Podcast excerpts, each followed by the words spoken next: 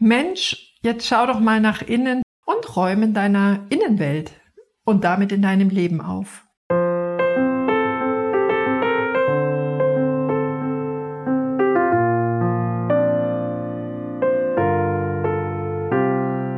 Einen Raum für acht Frauen aus der Kraft des Miteinanderwachsens.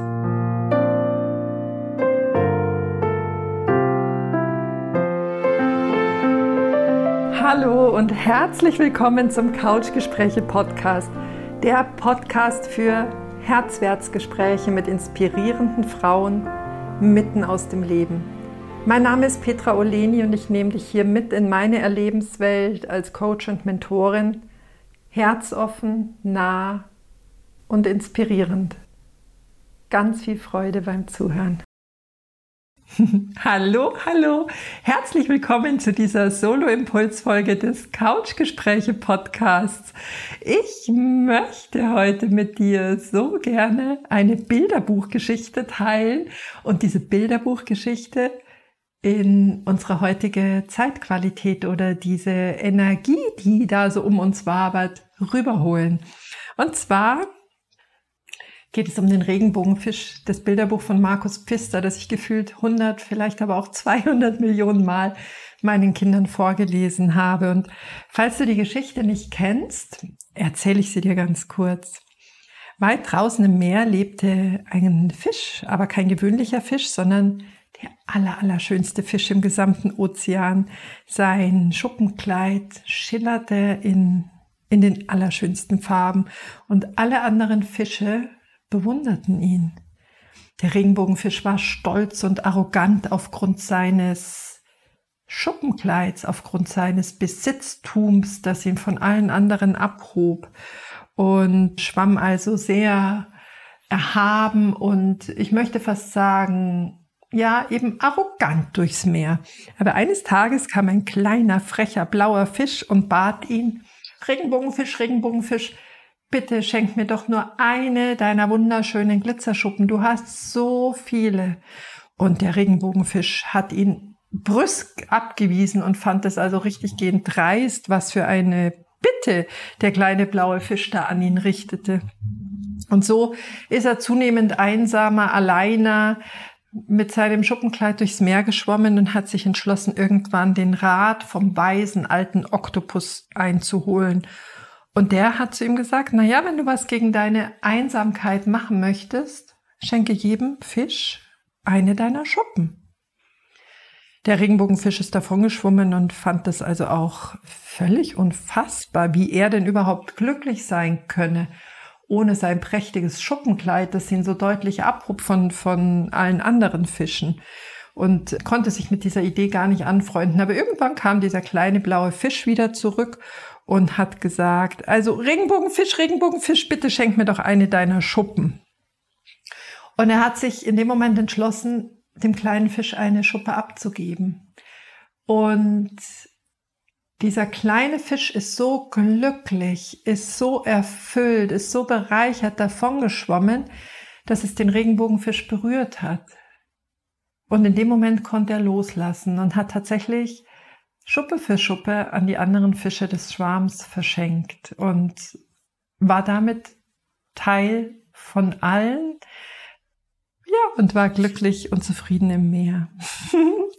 und vielleicht fragst du dich, was hat der Regenbogenfisch hier gerade mit unserer Zeitqualität zu tun? Wir erleben ja gerade sehr viele Lockerungen von und mit Corona. Für mich war es anfangs so, dass ich äh, damit gar nicht so viel anfangen konnte. Ich habe äh, offen gestanden richtig gehend gefremdelt mit diesem viel und mit diesem Meer und mit diesem Sehr plötzlich wieder, mit dieser Dichte. Mm.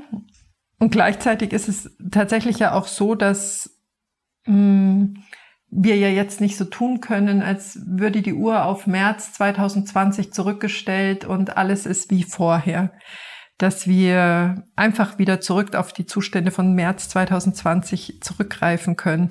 Ich glaube, jeder von uns, jeder, jeder von uns hat diese Zeit durchlebt und für manche war das eine Zeit, die extrem stürmisch war, fordernd war, beängstigend.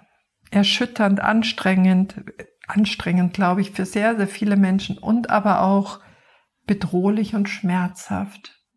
Einige Menschen haben wirklich liebe Menschen verloren oder auch Verluste in anderen Lebensbereichen hinnehmen dürfen. Es war eine, meine, meiner Meinung nach eine hochtransformative Zeit, eine super, super intensive Zeit. Und in uns ist unglaublich viel passiert. Es sind so viele transformative Prozesse in uns durchgelaufen und ich glaube, sie laufen auch immer noch. Dennoch bin ich der Ansicht, diese Zeit ist für uns.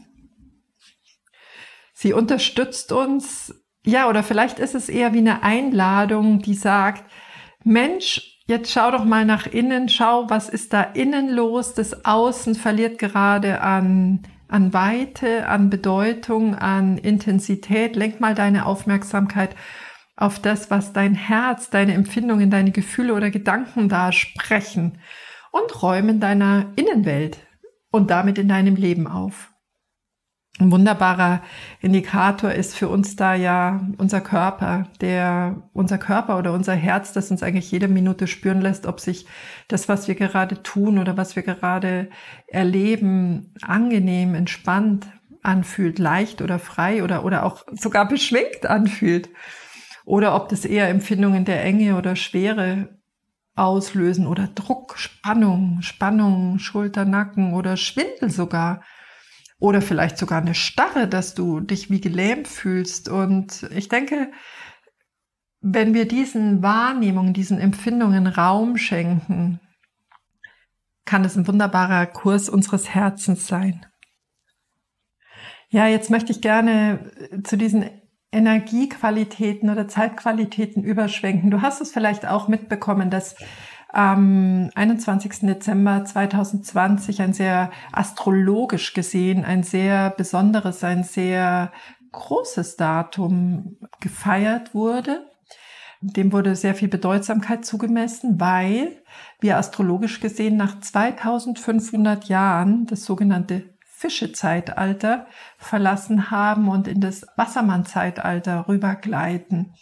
Das ist wie immer nie eine Punktgeschichte. Wir haben diese, diese Qualitäten der Wassermann-Energie schon vor diesem besagten Datum erlebt und wir werden auch jetzt noch mit diesen Fischequalitäten weiter beschäftigt sein, aber das ist so astrologisch gesehen eben der Wendepunkt. Kann man sich, glaube ich, ein bisschen vorstellen wie so ein großer Dampfer, der auf Fahrt ist und den man nicht einfach stoppen kann, ja, sondern dass da, dass da noch so ein bisschen was rüber schwingt.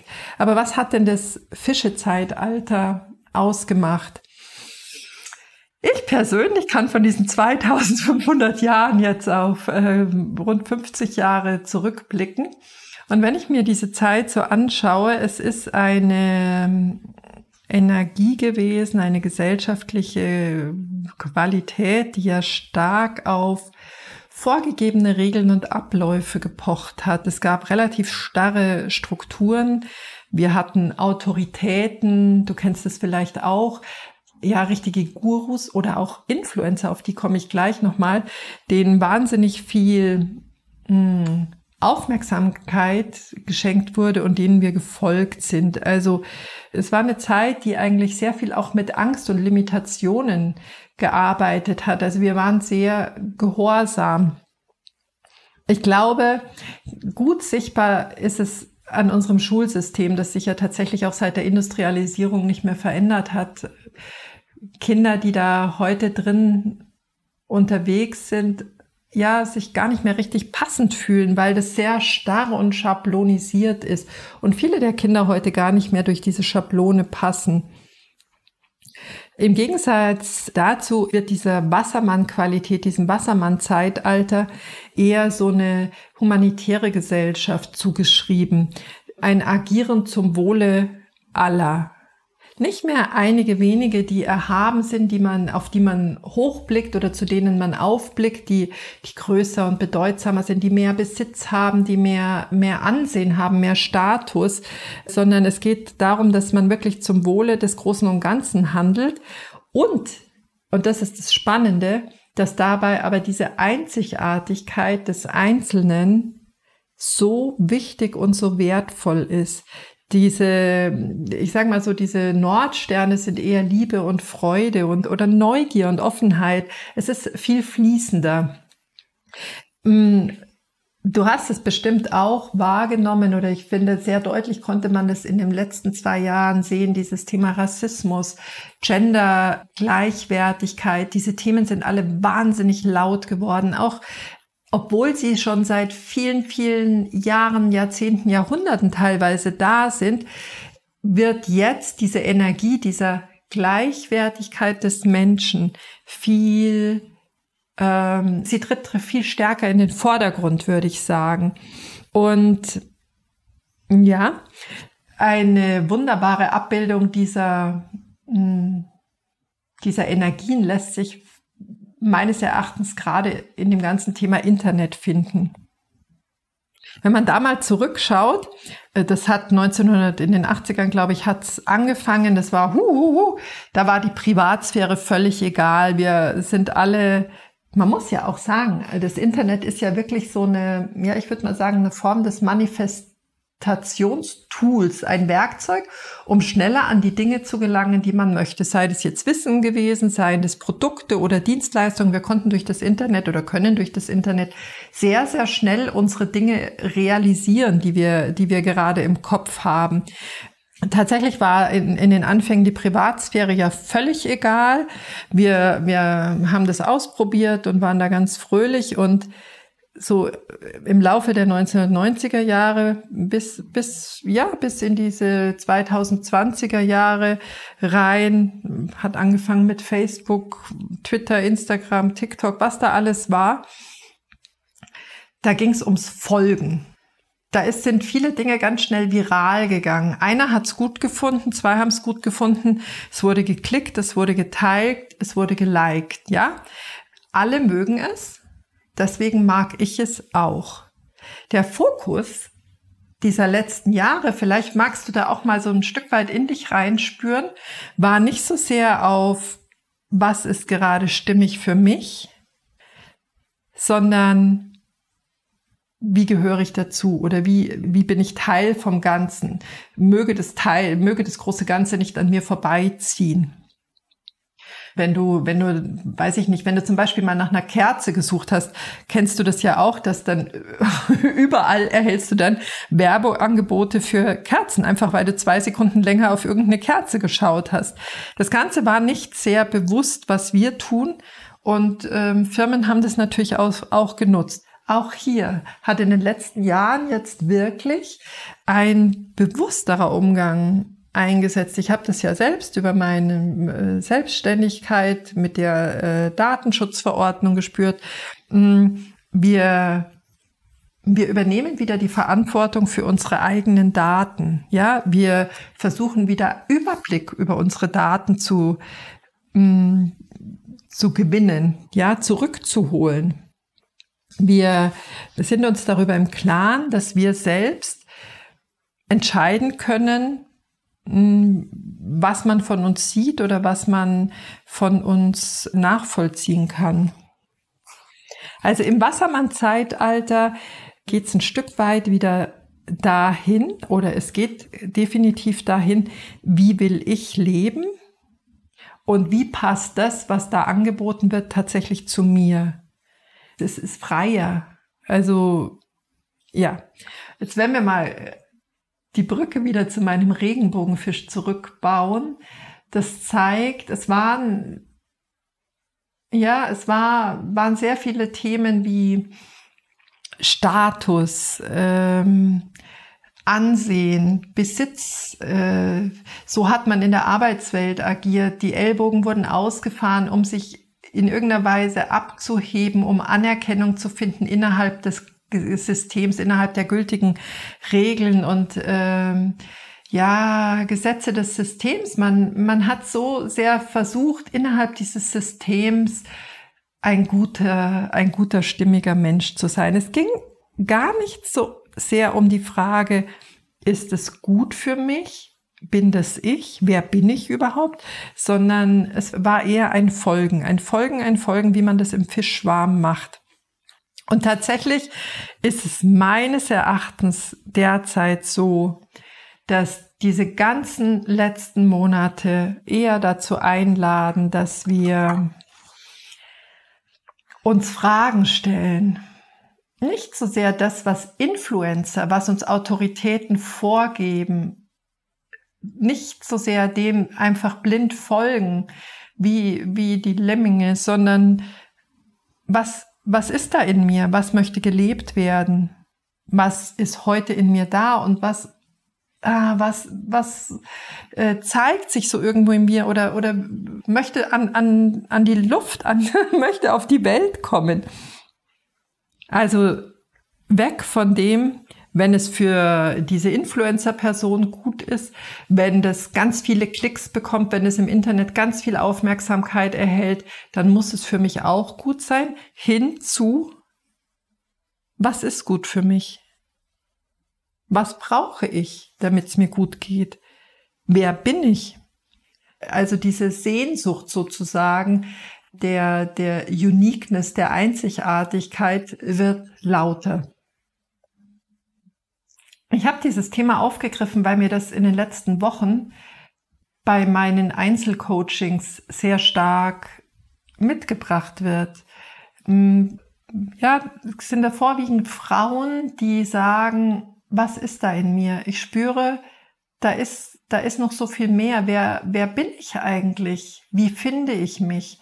Ich möchte sagen, es ist wie eine, eine Sehnsucht nach sich selbst sich selbst wiederzufinden, sich selbst wiederzuentdecken. Und genau aus diesem Grund habe ich mich entschlossen, einen Raum zu öffnen für, ja, heute aus heutiger Sicht für acht Frauen, weil die Kraft der Zahl acht eine sehr große ist. Einen geschützten Raum, einen Frauenkreis, in dem wir dieser Sehnsucht nachgehen, Wer bin ich? Was ist da noch? Was will gelebt werden? Wir werden alte Muster verabschieden, wir werden Neues reinholen, äh, diese, dieses Wabernde in eine Klarheit wandeln.